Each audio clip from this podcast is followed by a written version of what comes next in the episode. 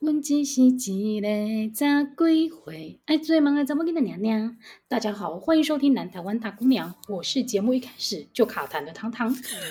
我是球球。我刚刚本来想说要解救你，就你自己先讲那就算了。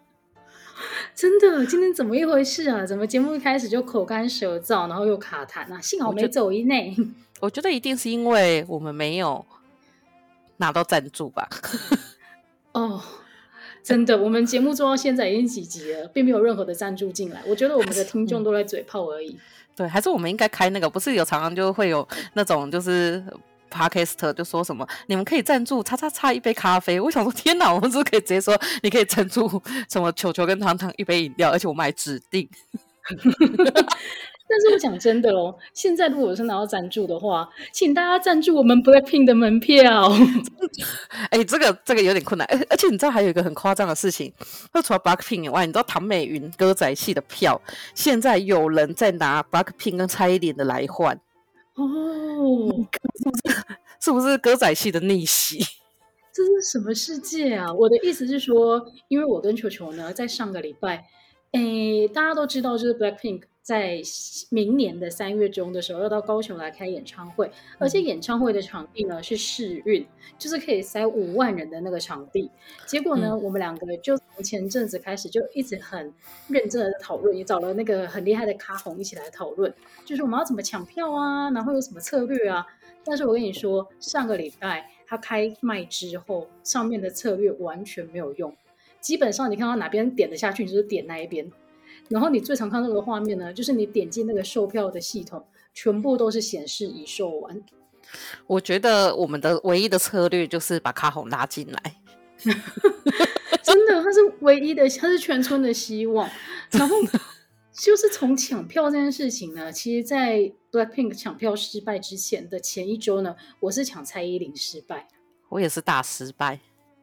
对啊，这件事情真的很困难。然后我们就发现说啊，一定是那个黄牛啊，就是神通广大，票都在他们手上了。嗯、然后果不其然，就是 Blackpink 的票卖完之后，网络上就是立刻哦，就不管是在那个神秘的社团或者是小红书上面，都是很明目张胆的在说哦，我有哪一区，然后是在哪一个范围内的座位，然后我两张一起卖要卖多少钱？你看过多夸张的数字？我看到的是。三十八万摇滚区一张吗？对，我想说三十八万，我花花一百万去跟 Blackpink 住同一个饭店，可能还比较好。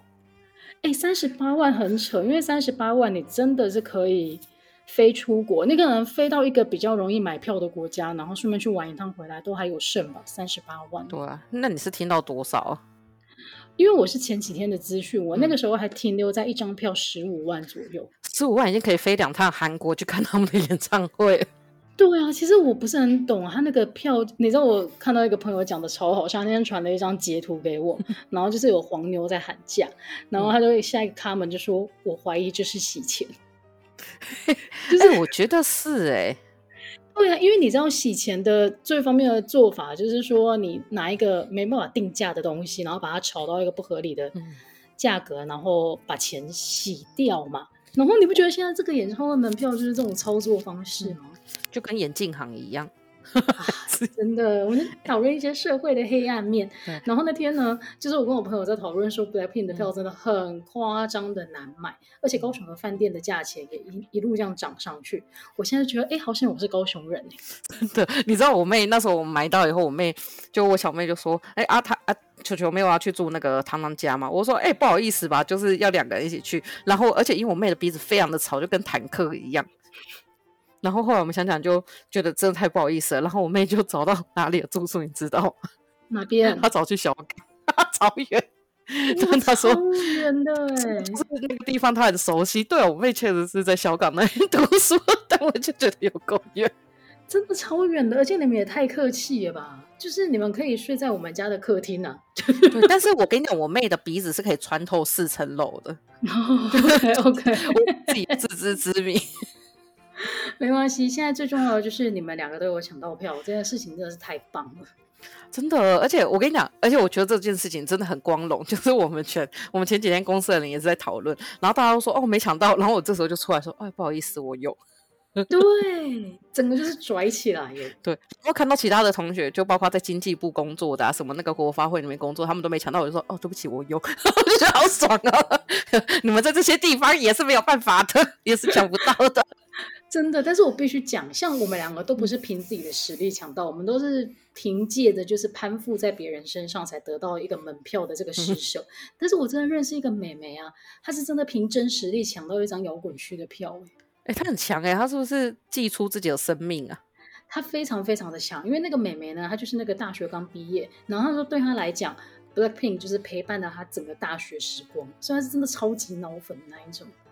天呐，哎，讲到这个，我就觉得说，我觉得真的人真的不要卖黄牛，因为我记得大概在我们大学还是研究所的时候，那时候福山雅治不是有来台嘛，见面会，那时候我就跟康红一起抢票，抢完以后我就说我要把它卖掉，我要卖黄牛，哇，这多加了两百块吧，八百块，我就觉得啊，赚了很多很多，我就大赚。然后那时候我忘记是谁，另外同学好像地瓜吧还是谁就跟我说，哎，卖黄牛你真的会有报应，就从此以后就再也没有、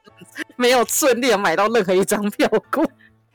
真的，我现在在空中也是诅咒那些抢票来卖的黄牛，真的是祝他们早餐都吃到不熟的蛋，祝他们早生贵子。而且早生贵子是一个好邪恶的诅咒哦。没错，而且那个什么，那个我记得，那个就他们的那个官方好像现在有在抓，就是如果你有办法讲出是哪几个位置的票的话，他们就会直接取消那些位置，就是出给大家。没错，而且现在在他们的那个呃。哎，应该是那个 Live Nation 的那个，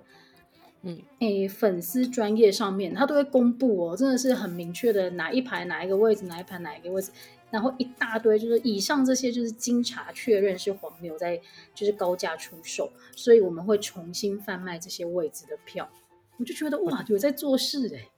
我觉得很爽哎、欸，就是因为这个真的卖的太贵了。像蔡蔡依林那个时候在蔡依林跟 BLACKPINK 在开卖前，在那种什么求票浪票的上面，就已经有人用一张三千块的代价在代卖。哦，就是哇，一张三千，只是代买哦，不是说我已经保证这个票可以给你了。嗯、对，哎，不是保，应该是说我只是光是这个代买这个工，我就要给你收三千。对呀、啊，我想说，天哪，如果是卡红要跟我们收这个钱，他现在应该整个赚烂赚烂吧。而且你是不是一定会出给他？因为才三千，因为就算没有，我也可以去他家开敲门，给我票，给我票，给我票。而且重点是，如果是卡红把票价加上去了，你不用怕他是一个假的那个黄牛、欸，对，而 且假黄牛，对对对，他你不用害怕他，他是诈，他在骗你，对你不用怕他是诈骗。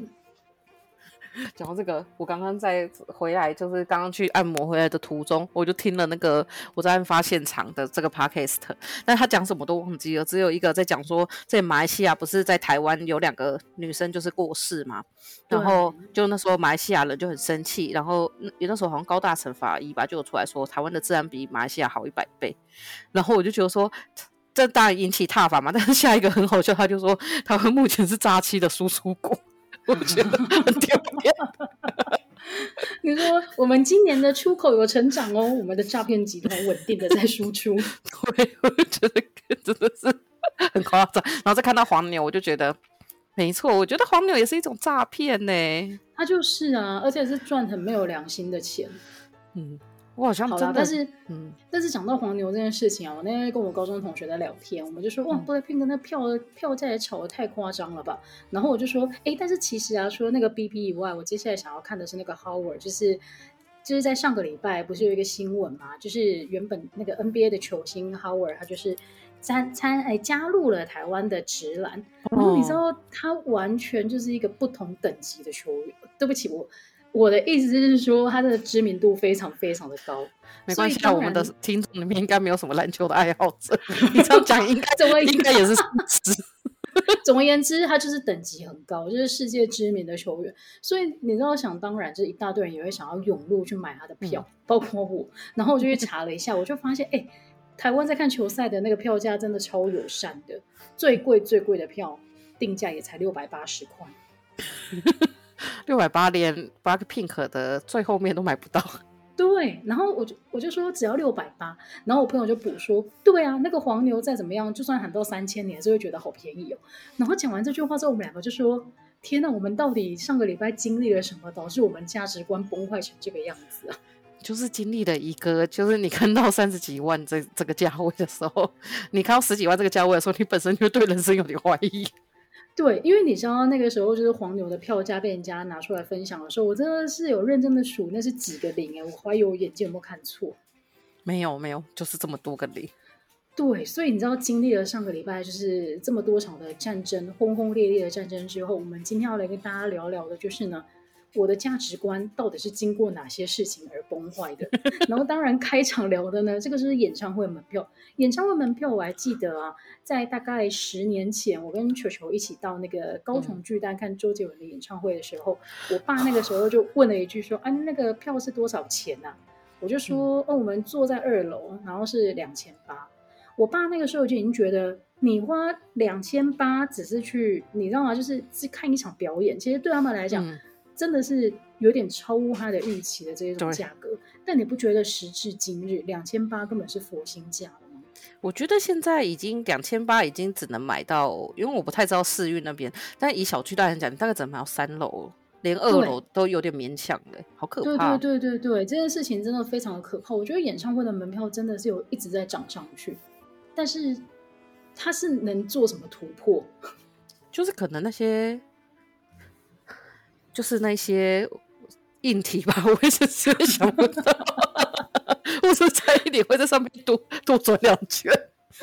好了，对不起，对不起，我提了一个很难的问题。嗯、但是你说像小巨蛋，就是你就算你坐在淡定，你还是可以看到一点点的真人在上面。嗯，我觉得世运，如果你坐到最后一排的话，你真的就是看连蚂蚁的大小可能都达不到吧？那个应该就进去享受跟 BLACKPINK 呼吸同一窝的空气。没了，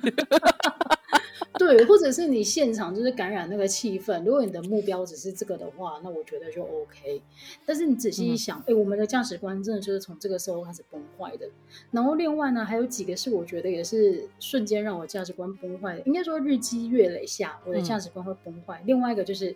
现在买精品要配货，我一直以为这个只有中国哎、欸。哦，没有没有，全世界都是这样，尤其是最拽的牌子叫做爱马仕。爱马仕它的配货比，就是根据我看到的一些资料，最基本最基本的要一比二，意思就是说，如果今天你想要买一个四十万的爱马仕的包，你要跟这个 sales 或者在这间店累积达到八十万的消费，才可以拿有机会买到这个包。你觉得有没有一种可能，就是设计师可能觉得自己设计的东西很受欢迎，但实际上他们设计出来那些丑东西，就是大家只是用来配货。对，那他们可能会以为自己很厉害。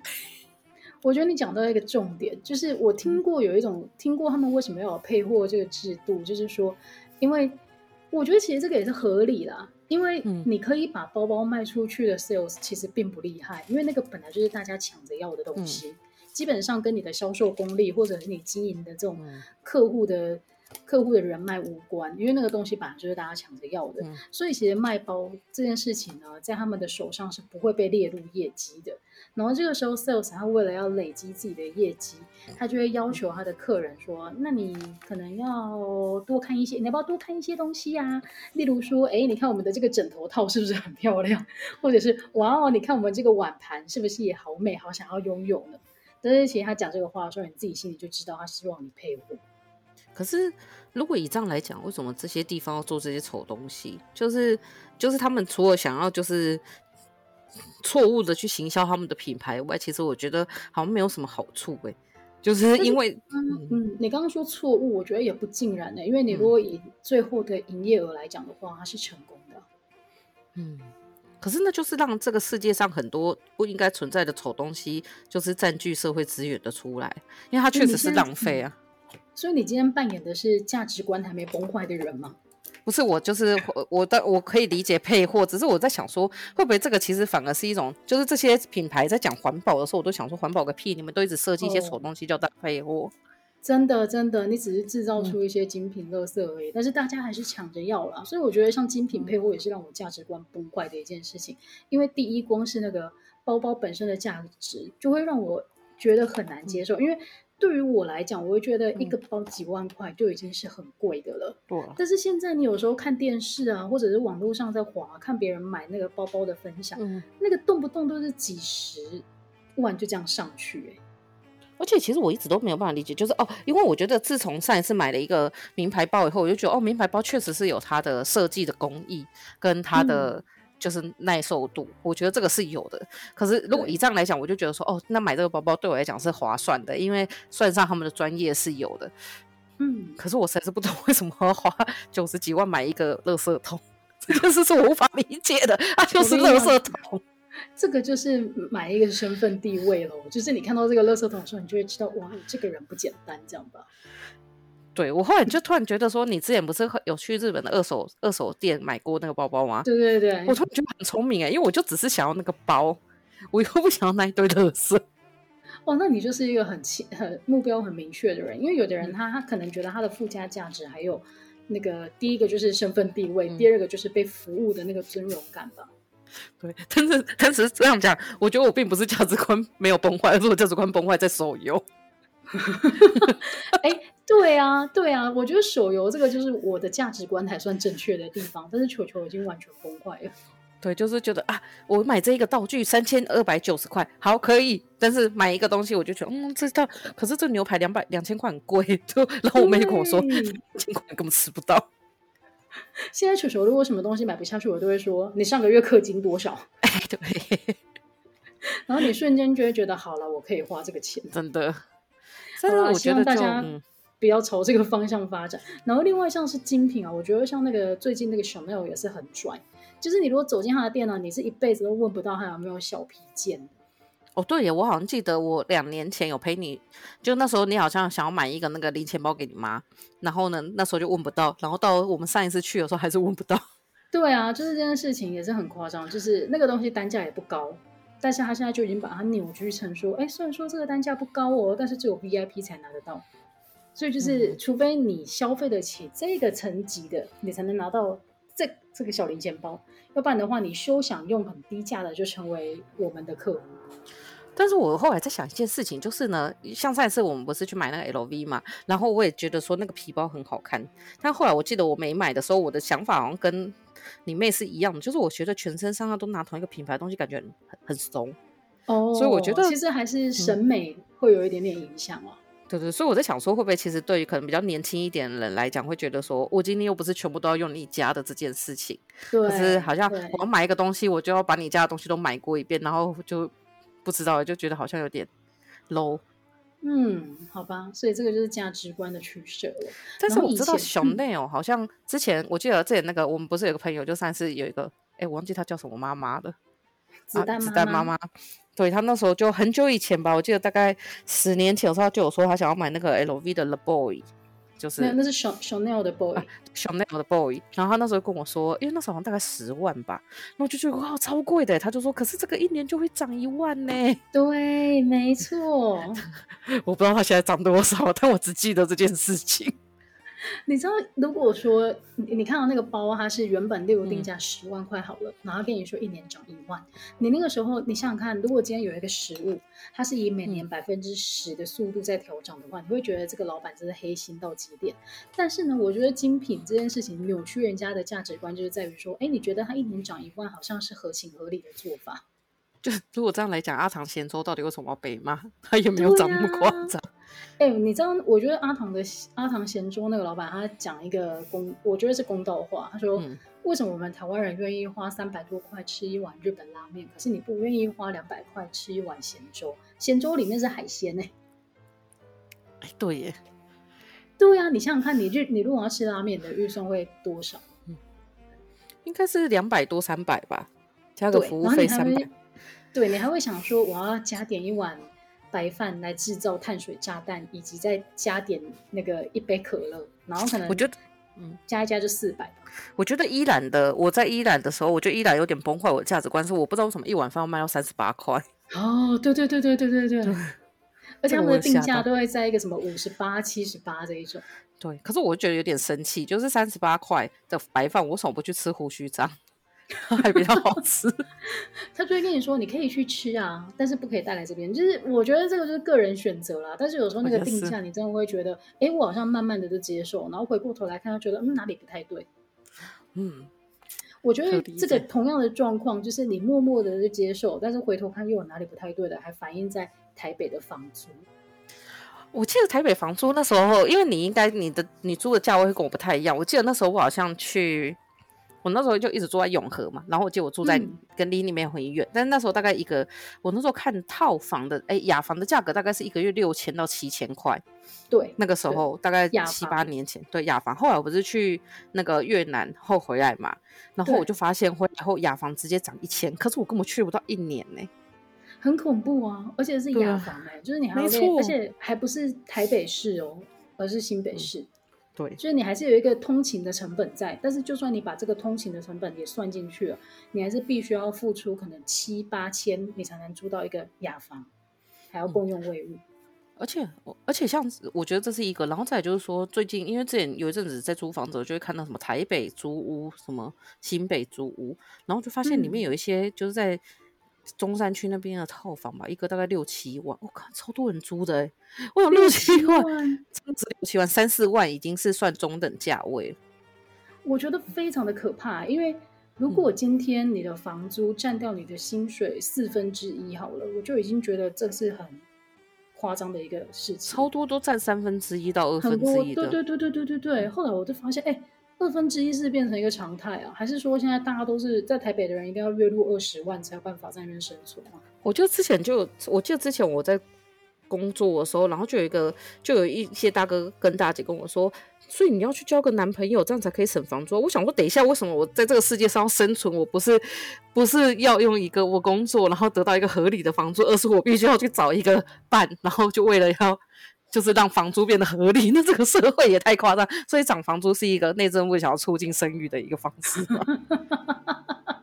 被你破解了，搞不好就是这个样子哎。但我我后来就觉得，因为那时候你租的那个房间，我就觉得好贵啊，像我想想，真的超便宜的。对啊，我记得我那个时候是因为我个人有一个特殊的喜好，就是我非常喜欢住楼中楼。就是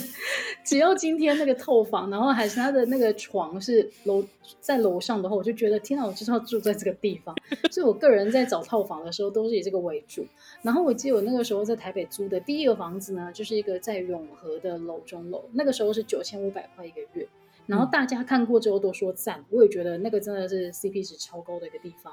之后呢，我就发现我搬离，因为后来跟球球他们就是一起去住那个家庭式的那一种。公寓嘛，我就发现我要在自己搬回来住套房的时候啊，哎，完全找不到这种价位了，好好像就都破万了。对，你一定需要破万。然后我还记得我那个时候，后来呢，我真的是跟跟跟跟到最后找到一个一万以内，但是也是接近一万的价格。然后它也是楼中楼的套房哦，但是它就是没有对外窗。我觉得，而且没有对外窗，已经是一个很。只很就是应该叫什么？它是一个很已经不算是缺点了。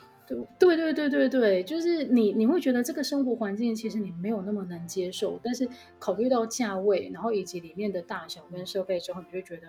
好吧，那就这样子吧。而且我记得那时候我们在找房子的话，看到什么一寸的天空，我还想问那是什么啊？原来那个就是地下室的简称哦，因为它会有一点点突 出去，你会看到一点阳光。我想说，天哪，到底是谁有办法取那么雅致的名字来合理化自己住地下室这件事情？一寸的天空，我第一次听到这种说法哎。因为我那时候就觉得，因为我那时候我都有定一个价位，然后就觉得说我那个价位要么就是住在。阳台 就是，不然就是没有地，不然就是要住在地下室。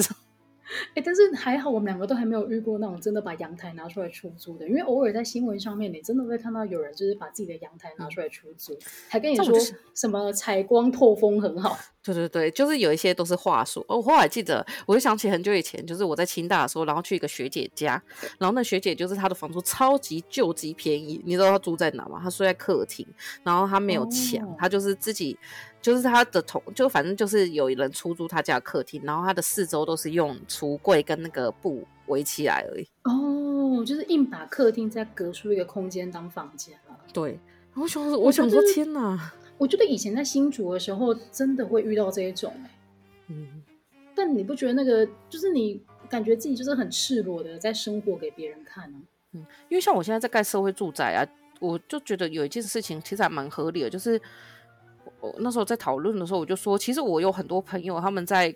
他们自己的家，比如说像你们在高雄啊，或者是其他人在新竹，他们其实住的环境都没有到很差，然后父母也是用心呵护他们长大，但他们长长大后到台北追求梦想，或者是他们到台北工作以后，他们住的那个房间简直是残破的，非常的可怕。那我说我我觉得这样子来讲，其实会让。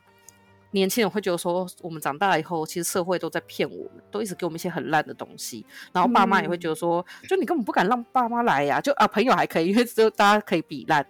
但是你爸妈来看到这种东西，就整个傻眼、大生气，就叫你回家吧。嗯，我觉得应该是会，但是而且我觉得这之中啊，它涨价会让我觉得很不合理的地方是，其实对房东来讲，他的持有成本并没有增加。就是对他来讲，他从头到尾赚的钱都只是越来越多，他的成本并没有任何的提升。可是他就可以莫名其妙的一直涨上去。而且照理说，房子的价格应该是要折旧的，因为它会变旧，但是它却是越租越高。因为我后来觉得，其实这件事还蛮不合理的一件事情，就是说，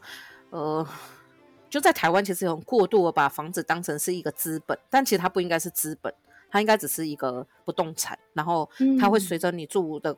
相方方向，它会变成是一个固定的资产而已。可是我台湾是把它变成是一个变动资产，就是它会越来越有价值。所以当你觉得房子越来越有价值的时候，它就会变成市场上的一个商品，就会变很，就是简单而言，它的估价就越来越高，然后大家就会把它视为财富的一种。它不应该是财富的一种。如果台湾一直这样子的话，我们就会变成你很难透过打房什么之类去取得一个合理的住宿环境。但我觉得，嗯、我觉得房东这样子哦。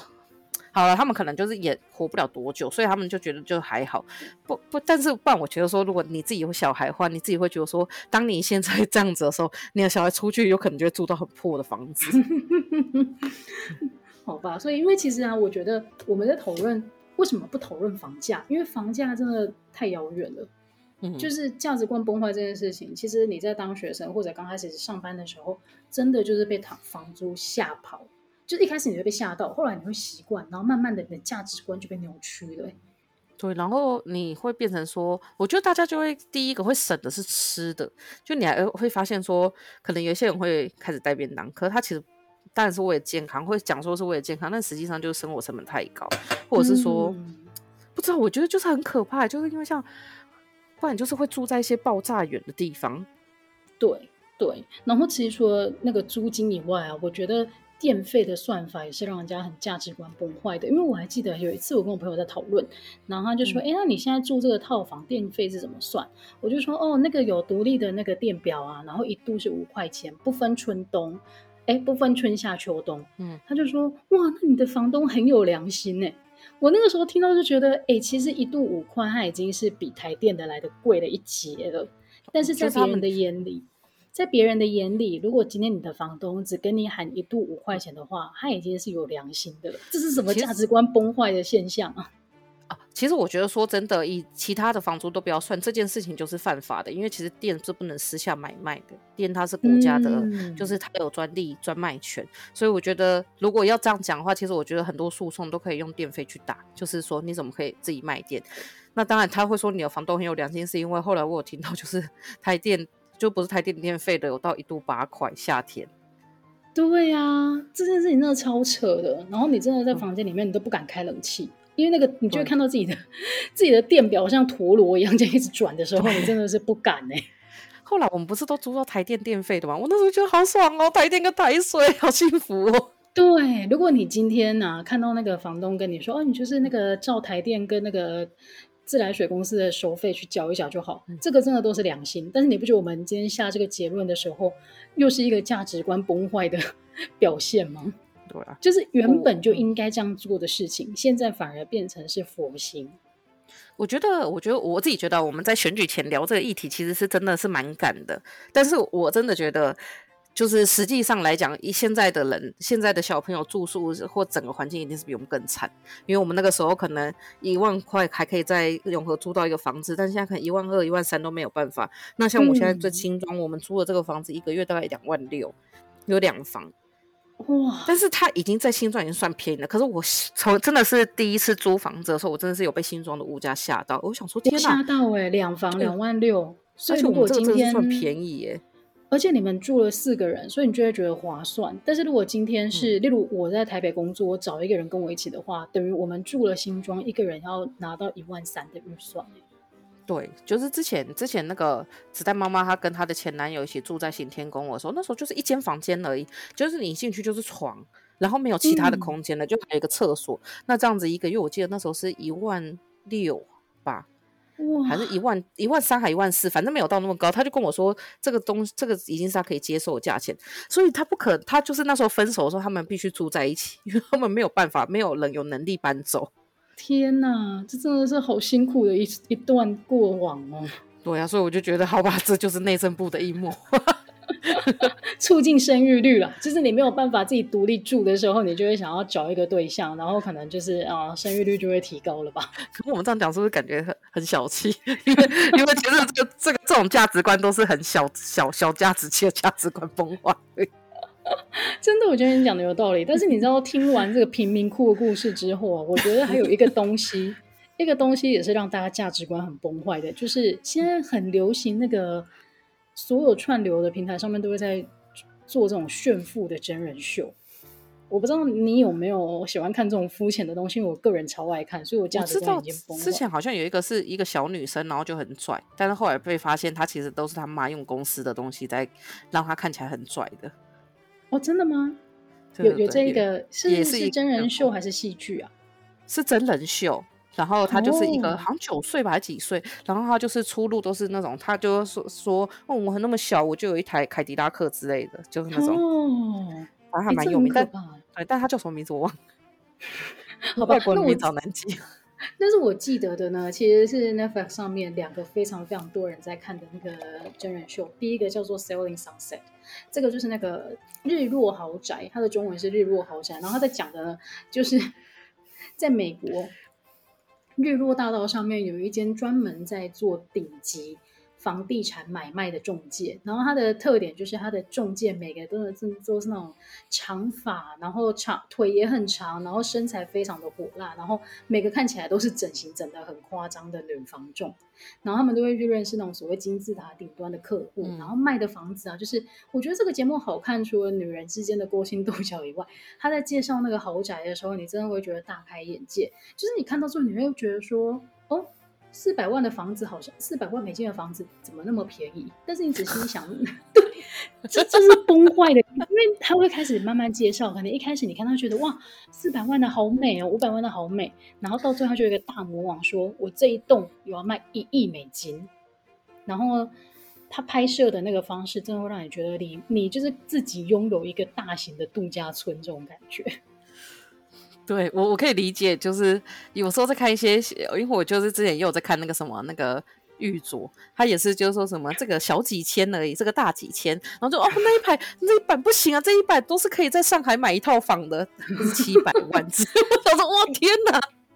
对，就大概你刚刚你刚提到的这个玉，也是一个让人家的价值观很崩坏的，嗯、因为我记得我手上这个玉镯，就是我已经戴了十年了，嗯、然后那个时候就是从诶一个。爸爸的朋友手上买下来的，然后那个时候是一万块，他可能就是结缘的这种价格。但是大家知道玉它没有一个市场的标准，基本上就是看缘分，以及看买的人觉得它价值多少，所以其实它很容易被漫天乱喊价。然后我最近就常常看那个小红书上面，就是有人在开开石头。然后就是在起货，起这个玉镯，他为什么动不动就是几十万，还是什么一套房的价格啊？对啊，我就想说，然后他们有时候还会讲一些什么，比如范冰冰手上那一个就是诺冰，哎，什么什么海什么冰种，然后就是要多少多少钱？这个已经到了一个，这已经到了一个玻璃种的一个等级了。对对对对对，好厉害啊！是这个。我们来看这一个什么带有一抹绿的，对对对，飘花非常的灵动啊。对，还有这个冰飘花，你看这个冰，就是整个都已经是接近透明。对，这个我觉得也是我看不懂。没错，但是你讲这个东西，我就想到一个，就是就是你刚刚讲到那个豪宅这件事情，我就想到之前有一阵子，因为我有一个朋友，他做的研究是跟豪宅有关的，就跟 sales 有关，然后就跟我说，其实很多顶级的那种民、嗯、民房跟豪豪房，就豪房，不好意思，我就不太会讲那些豪宅。他说，就是他们。这样子的背后，其实都会有一些性行为的交易。然后那一阵子呢，哦、其实我有一阵子会突然觉得说，我我觉得很划算，就是如果如果你睡一觉就可以换来一个一百万的佣金，有什么不行？哦，就是我懂你的意思，就是 对，其实在某个程度上，我觉得我也是价值观崩坏，就是会真的是笑贫不笑娼的，就你会没有办法，就你会突然觉得，然后我甚至那时候觉得说啊，男生真羡慕，就是他们跟富婆，他们好像也没有什么损失，然后就可以赚个抽成。欸但是，一百万真的很多。就是如果你硬要讲的话，一百万真的很多。对啊，他就你看，他就是他，当他他变成 top sales 的时候，他可能就是佣金一一个月可能就几百万、几百万。你就突然觉得说，我觉得很划算。就是我的身体有这个价值，我把气管都卖掉也没有办法。好像有道理。好了，所以我觉得看，尤其是看房子啊，因为那个价格真的都会非常非常高，所以你会价值观崩坏。就像我刚刚讲的。四百万美金的房子，你觉得好便宜哦，这样子。嗯、然后另外还有一一出真人秀，我觉得也是让人家价值观超级崩坏，叫做那个《Bling Empire》。然后它翻译成中文叫做《璀璨帝国》。然后他在讲的就是说，有一群在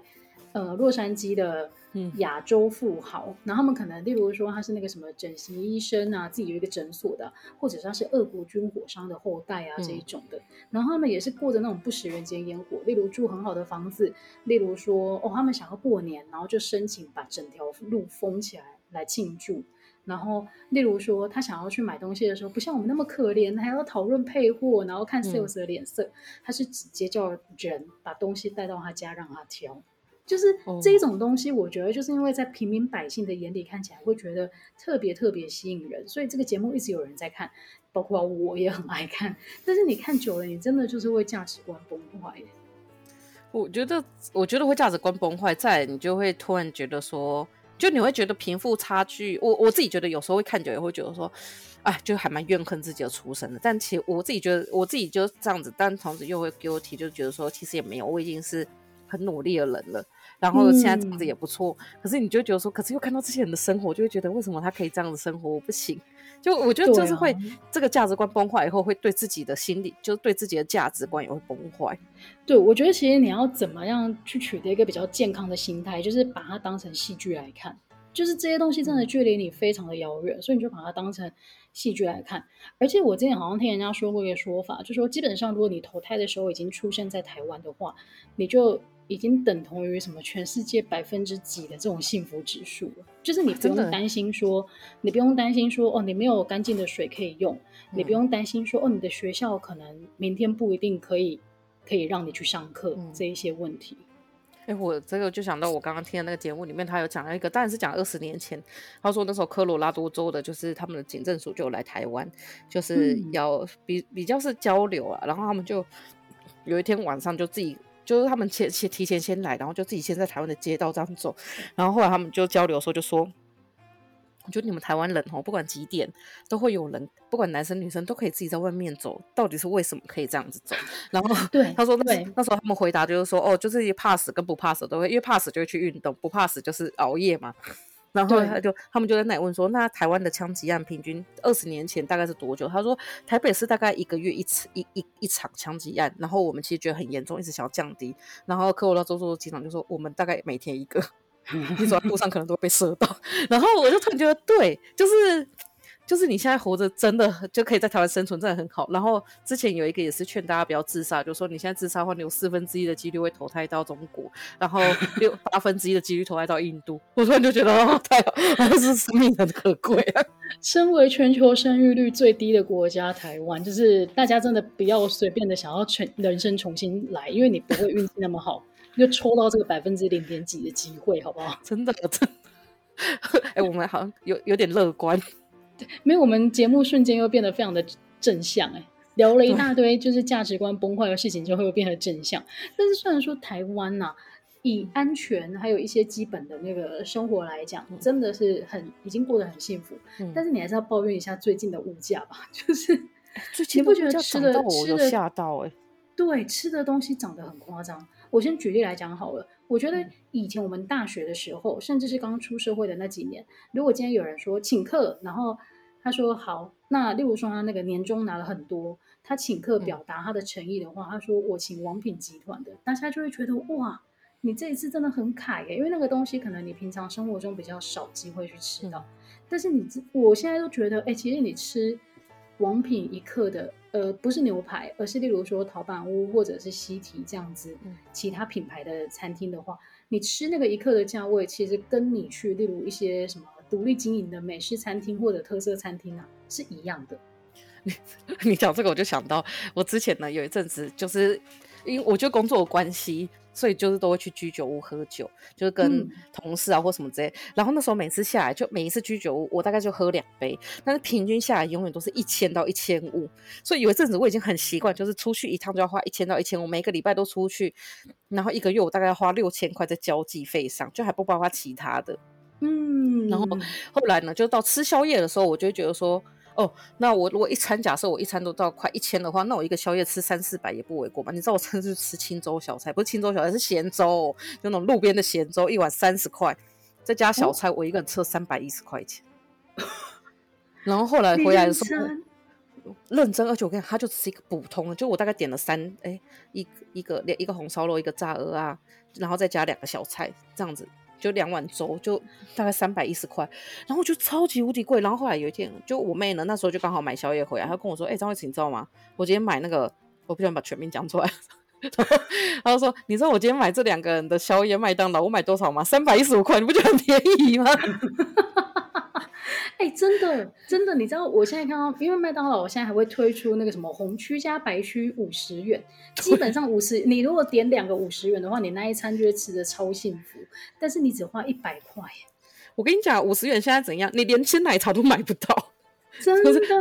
你是没有办法买到鲜奶茶的。真的，就像那个饮料这种东西也是，以前呢、啊，应该说我们小时候，五十岚是一个高贵的代表，五十岚很贵。对，以前五十岚是第一个做品牌的手摇饮，所以它是一个高贵的代表。它现在对我来讲是平价代表，就是今天我如果我想要花五十块以下就喝到一杯红茶拿铁加珍珠的话，只有它，而且七百 CC，它会完整的七百 CC 给你，因为那个什么 Coco 就会大概缩到剩五百多而已。对啊，所以我觉得饮料这个东西，我后来都会想说，到底是几种可能？一个是我们真的长大了，所以消费能力不同吗？还是物价真的飞涨得太夸张？还是说我们价值观已经崩坏，觉得这个东西这么贵是合理的？我觉得讲纯茶好了，纯单品茶其实最明显，因为单品茶以前大概一杯就十五到二十，然后我以大杯 L 杯来讲，二十块二十块已经很极端了。我跟你讲，现在喝一杯大杯的三十块三十五块是正常。真的，你现在在菜单上面，嗯、如果你找得到三十几块，基本上就是没有奶、没有料的，就是三十几块。之前以前的时候，我会觉得喝那个什么那个麻古的